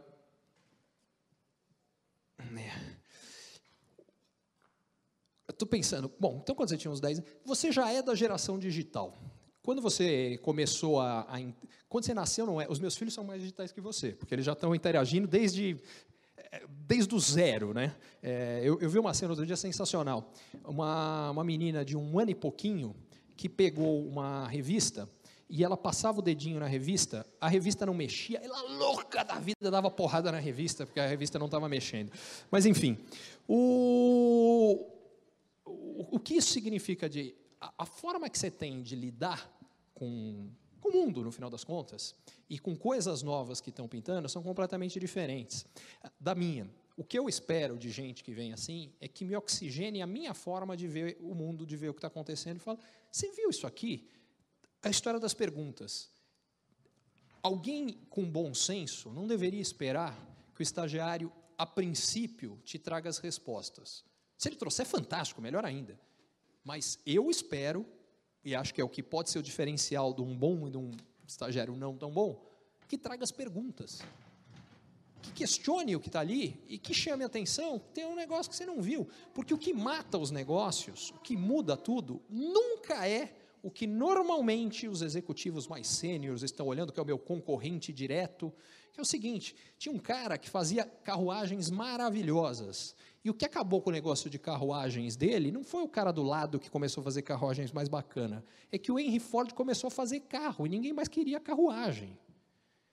O problema do taxista não era o outro taxista, até que trouxeram o Uber. O problema do hotel não é um outro hotel mais legal, aí inventaram o Airbnb. E eu podia ficar dando exemplos para você aqui há de eterno. É assim que funciona, é assim que acontece. Uh, o, o, jornal, o problema do jornal não foi que o, o, jornal concorrente fez um negócio tanto bacana. Não, é que a informação foi para a internet. E por aí vai. Isso é sempre verdade. E os mais jovens estão mais antenados disso. Isso é a primeira coisa que eu esperaria. A segunda é aquela postura que eu falei, cara, te pedi para fazer alguma coisa, não deu certo, Simplesmente fala que não deu certo, me explica por quê. Terceira, quando eu falo de perguntar, não é só perguntar como eu faço, é perguntar o que você não sabe. Te pedi para fazer isso. Só que você não tem a menor ideia do que eu estou falando. Por quê? Porque eu já estou tão acostumado com essa realidade que eu acho que é óbvio. Não é, você acabou de entrar lá. Fala. É, o pessoal que trabalhou comigo como estagiário, é, eu tive, eu lembro de um caso, um único caso, que teve um cara que pouquíssimo tempo depois, eu mandei o cara embora. Pelo seguinte, ele veio trabalhar comigo e aí eu falava, olha, eu preciso fazer isso aqui. Você entendeu? Não, claro. Passava um tempo e falava, não, e como é que está aqui? Porque isso é outra coisa, isso é o meu jeito de gerenciar, cada um tem o seu. O meu é, eu passo o objetivo, passo para quando, e agora você faz do jeito que você quiser. Eu não vou ficar te cobrando disso aí. Eu te falo o que, quando. Ponto final. No meio do caminho eu checo como é que está e se você precisa de ajuda. E ele fala, não, não, está tudo tranquilo. Chegava na hora do, do, da entrega, o cara não tinha feito absolutamente nada. Ele falou, mas o que, que aconteceu? Por que, que não andou? Não, é que eu não entendi isso aqui. Eu falei, por que, que você não me perguntou? Depois de três meses, eu vi que o cara não ia me perguntar nunca. Eu perdi as esperanças. Não faça isso. Pergunte tudo. Não tenha. Aliás, isso não vale só para quem está começando, tá? Acho que uma das coisas mais graves que a gente tem. Aí a vantagem que quem está começando tem. Quando você fica mais experiente, com o passar do tempo, cada vez aumenta mais a vergonha de você não saber. Então, quando alguém te fala alguma coisa, você fala, eu não tenho a menor ideia do que esse cara está falando, mas eu não vou falar nada, porque imagina, eu sou o Ricardo Amorim, como é que eu não vou perguntar, como é que eu vou falar para ele que eu não sei nem que raio, eu não tenho a menor ideia. Então eu, é melhor eu ficar quieto. Essa é a grande vantagem que você tem quando você está começando. As pessoas não têm esse tipo de expectativa. Mas o que eu diria, mesmo o mais velho, continue perguntando. No meu caso, o Ricardo Amorim, Amorim é burro o suficiente para continuar perguntando até hoje. E, e, honestamente, eu acho que é o que cria aquela coisa de aprendizado. Eu acho que é o que, é o que ajuda. Não tenha vergonha de perguntar. Como é que é? As empresas de fora? Ele fez, que eu não lembro qual era que, as daqui vão ter que fazer? Com a entrada das empresas de fora?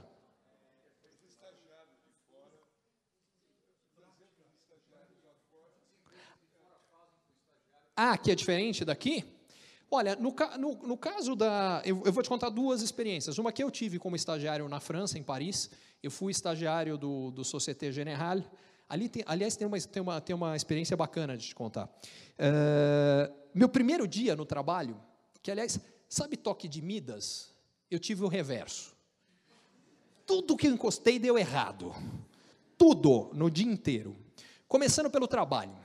O que aconteceu foi mais ou menos o seguinte: eu cheguei lá e ah não legal ah, eu tinha sido contratado para trabalhar na equipe de vendas de mercados emergentes eh, que basicamente fazia o seguinte a gente vendia títulos de empresas e países de mercados emergentes para investidores no mundo inteiro então era um papel de vendedor tá bom só que aconteceu o seguinte no dia que eu comecei aconteceram duas coisas a primeira coisa que aconteceu foi que o, o cara que era o principal trader, que é o cara que, que, que faz na tesouraria operação de compra e venda, brigou com o chefe da área, levantou e foi embora. No mesmo dia, os quatro principais bancos da Venezuela, isso aí aconteceu em 1994, quebraram.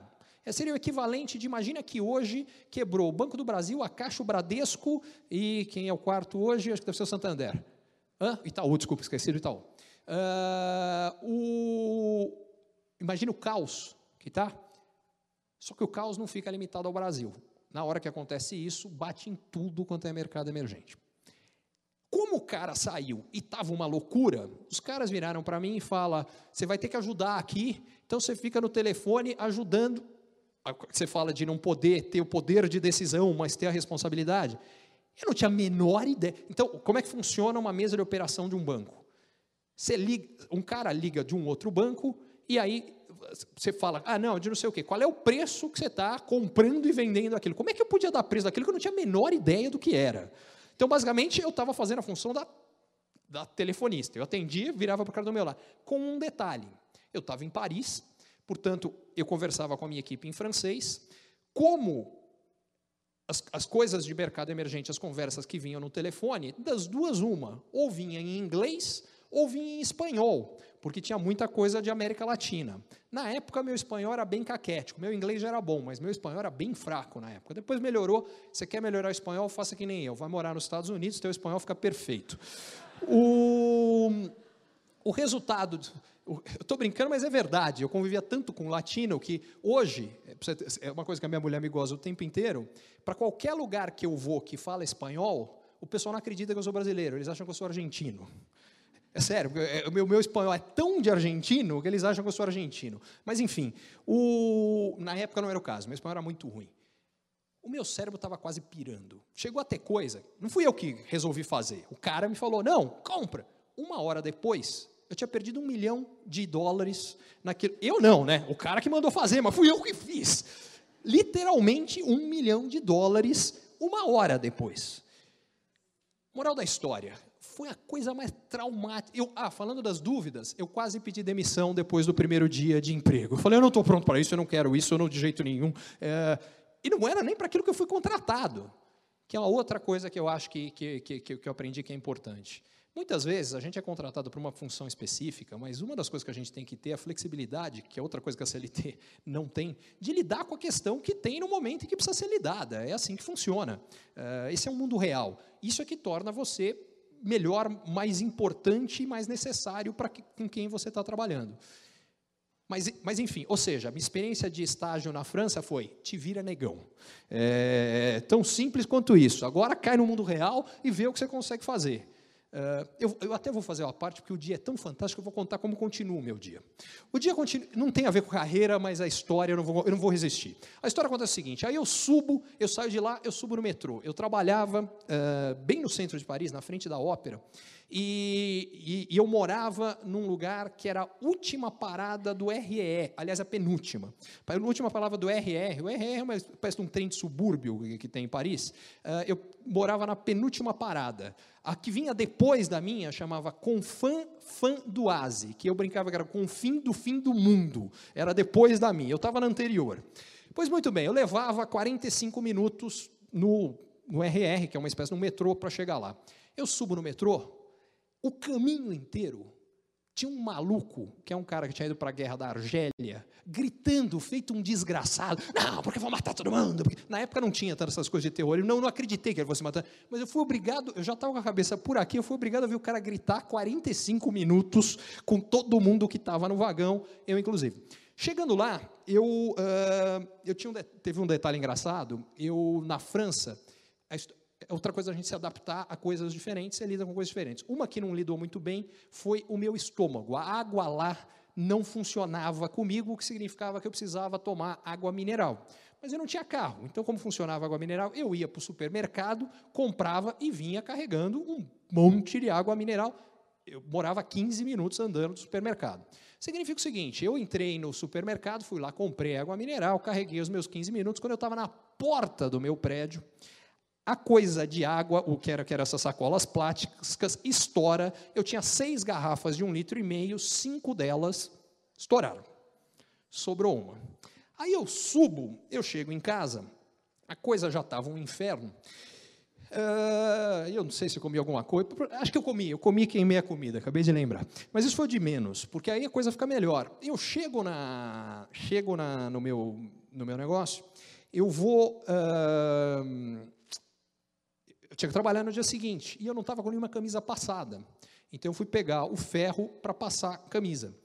Mas eu não tinha prancha de passar camisa. Eu colocava na minha escrivaninha, que era, eu morava no, no, no que era um, um, é, um alojamento de estudantes que tinha quatro, quatro quartos naquele apartamento, o meu era um deles, e eu, fazia, eu passava na minha escrivaninha. Quando eu passava, jogava uma aguinha ali para passar, legal. No que eu, com a mão, porque faltava um negócio também para espirrar, jogava com a mão, estava num copinho. Eu dou, bato no copinho e derrubo água por molho todos os papéis que eu tinha lá, molho a camisa, molho tudo. Ah, com um detalhe que eu esqueci. Como só tinha uma tomada que eu chegava ali perto, para colocar a, a, o ferro, eu tive que dizer, lá na França, outra coisa das diferenças, é raríssimo, até hoje, na época era, já era, e hoje também, é, luz de teto não tem. Uh, então o que eu tinha era um abajur, só que eu tive que desligar o abajur. Então a luz que eu tinha era a luz do só do, do corredor. Então estava meio passando na penumbra. E aí ajudou a fazer essa bagunça. Não bastasse isso, aí aconteceu o seguinte: tinha descolado a sola do meu sapato. Eu fui pegar Super Bonder para colar a sola do meu sapato. Na hora que eu vou colar a sola do meu sapato, como toda boa Super Bonder, ela estava grudada. Aí eu fui fazer o seguinte: eu fui pegar a agulha que eu tinha para furar a Super Bonder. Eu peguei a agulha, uh, furei a Super Bonder, colei a cola. Claro que eu grudei o dedo, mas isso é o de menos. Uh, só que era o seguinte: eu só tinha uma agulha. Como eu só tinha uma agulha, eu achei que eu precisava limpar a agulha da Super Bonder. Então eu peguei uh, um papel. Agora que a história fica melhor de tudo, peguei um papel para puxar o papel. O papel, não me pergunte como, catapulta a agulha que gruda no meu olho dentro, na parte branca do meu olho. Não dá para ver a agulha aqui, na hora que está aqui eu não via. Aí eu peguei a mão, tirei. Aí eu fui no banheiro para ver o que aconteceu. Aí na hora que eu vou no banheiro, eu vejo a, vejo a marquinha vermelha. Uh, falei, pô, a agulha estava aqui dentro do meu. Aí eu já fico meio tonto, meio zureta. Uh, dou uma deitadinha levanto e fico bem. Aí eu viro para uma menina que, que morava no, no, no, apartamento, era um dos quatro pessoas que tinha lá, e que ela usava lente de contato, então ela tinha colírio. Aí eu virei para ela e falei, você podia me emprestar o teu colírio? Ela virou e falou, claro, mas por quê? A gente mora aqui junto há um tempão, você nunca pediu colírio. Por que você precisa do colírio? É que entrou uma agulha no meu olho. Aí ela virou e falou, vamos para o hospital. Vamos para o hospital, porque pode dar, pode dar tétano, vamos para o hospital. Aí ela e o namorado acho que era o namorado que tinha carro, não sei se ela ou não, agora não me lembro mais, um dos dois, acho que ele, tinha carro, eles me levaram para o hospital, uh, isso já era noite, sei lá, quase meia-noite, 11 horas, eu chego no hospital. Na hora que eu chego no hospital, uh, legal, eu entro no hospital, o namorado dela desmaia, porque ele passava mal em hospital, então eu entro carregando o cara no hospital, e ele vira para mim, e, e aí o, o, o, médico fala: Não, o que, que ele tem? Ele falou: Não, ele não tem nada, é só que ele passa mal em hospital. Entrou uma agulha no meu olho. Aí o cara fala: Olha, se entrou uma agulha no seu olho, é, eu estou vendo o pontinho, está vermelhinho aqui. não, fez uns exames, está tudo ok, até porque pegou na parte branca, então não muda, você continua vendo igual, isso não tem problema. Só que você pode pegar tétano, então você precisa tomar uma antitetânica. Falei: Tá bom, então deixa eu tomar antitetânica. Ah, não, não pode. Como não pode? É o seguinte: hospital aqui, isso aconteceu em 93 para 94, não sei, é, 94 já. Uh, na época, o hospital na França não dava vacina, não pode. Uh, então, eu precisava ir tomar numa, uh, numa farmácia. Só que à noite, na época, também não sei, mas no subúrbio, eu desconfio que não deve ter mudado, porque ainda tem muita história ruim no subúrbio de Paris. Mas o subúrbio de Paris era meio barra pesada. Significa o seguinte: os drogados estavam atacando as farmácias para roubar a droga. Então, as farmácias, nenhuma farmácia ficava aberta, com uma exceção, que era uma farmácia. Como é que você, de novo, na época não tinha celular, não tinha nada disso. Como é que você resolvia isso aqui? Você precisava ir para a delegacia, que você liga da delegacia, que avisa qual é a farmácia, ele liga para a farmácia avisando que você vai para você poder comprar antitetânica, mas não sei o quê. Então, legal. Aí, adivinha onde é a delegacia? A uma quadra, duas quadras de onde eu morava, que era 40 minutos do hospital. A gente vai até a delegacia, o cara liga. Adivinha qual era a farmácia de plantão? Em frente do hospital. Eu chego na farmácia de plantão. Na hora que eu chego na farmácia de plantão, acontece o seguinte: o... essa história você não conhecia, né? O, o, eu chego na farmácia de plantão, o cara da farmácia fala: Não, tá aqui, custa não sei quanto, tá aqui. Eu falei: Então, tá bom, então pode me dar. Não. É o seguinte: na França, na época, os uh, farmacêuticos não podiam dar injeção, eles só podiam vender a injeção. Aí eu volto no hospital, falo, então me dá a injeção. Não, eu não posso dar porque não foi comprado aqui. No dia seguinte, eu ainda tive que ir num consultório. Eu falei, agora já não dá mais. Falei, no dia seguinte, eu fui num consultório de um médico a marcar para tomar a injeção. Então, isso aqui também é para colocar em perspectiva, porque fala assim, não, pô, a coisa do Ricardo está lá na televisão, olha que vida, que vida bacana, as coisas são todas Cara, tem muita história do que dá errado nisso aqui. Essa foi minha experiência com estágio na França. Minha experiência com uh, estágio na, na, nos Estados Unidos já foi diferente. Eu já fui mais velho nos Estados Unidos, aí foi o contrário. Aí eu tive a experiência de contratar. E aí foi muito diferente, porque uma das coisas que era marcantes lá eu não sei se era exclusivamente do, do, tipo de experiência que eu tive, que foi em Wall Street, mas era o seguinte: a primeira coisa é que a idade média do pessoal lá era muito mais velho do que era aqui. Eu lembro uh, um, um, banco que eu trabalhei antes, que chamava IBT, Itaú Bankers Trust. Era um banco de investimento que foi uma joint venture entre o Itaú e o Bankers Trust. E eu, na época, tinha. Uh, eu entrei em Dois, em 98 eu tinha 27 anos. E umas tantas eu olhei e falei, eu era da metade mais velha da equipe, com 27 anos. Eu falei, caramba, é, parece startup de hoje, né? Enfim, uh, e estava lá e me chamou a atenção. Eu falei, pô, esquisito. Em Nova York, o pessoal era muito mais. Eu já fui bem mais velho do que isso para lá, mas pessoal, aí era o contrário, eu era dos mais novos. E é a outra coisa, especificamente nos bancos que foi onde tinha, como é que funcionava? Não tinha o conceito de estagiário, não existia. O que existia é o que eles chamavam de summer job, que é um cara que vinha por três meses para tocar um projeto específico, na maior parte dos casos, quase todos, não pago. Uh, normalmente era um cara já de pós-graduação muitas vezes das melhores faculdades que tinha do mundo. E os caras eram muito bons. E o que funcionava é o cara entregando um projeto legal, quase sempre o cara acabava sendo contratado, depois era o que acabava acontecendo. Então, enfim, as, de novo, eu não consigo dar uma forma mais ampla, mas as duas experiências que eu tive. E desculpa aquela resposta longa, mas é que é, é, é foi muito forte, muito marcante. Bom, gente, muito obrigado e tô aí na frente à disposição. Obrigado, obrigado.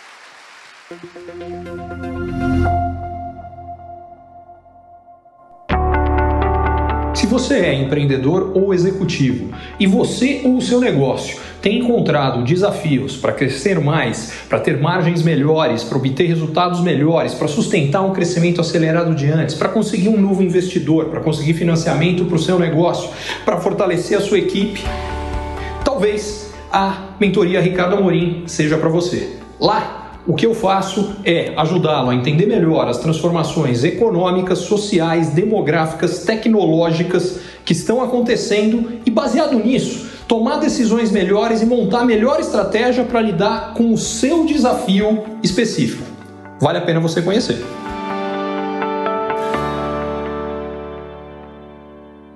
Curtiu esse conteúdo? Assine para receber quando cada um dos próximos for publicado. E se de repente você achar que algum colega, amigo ou alguém da sua família pode gostar também, lembre de compartilhar. Até a próxima!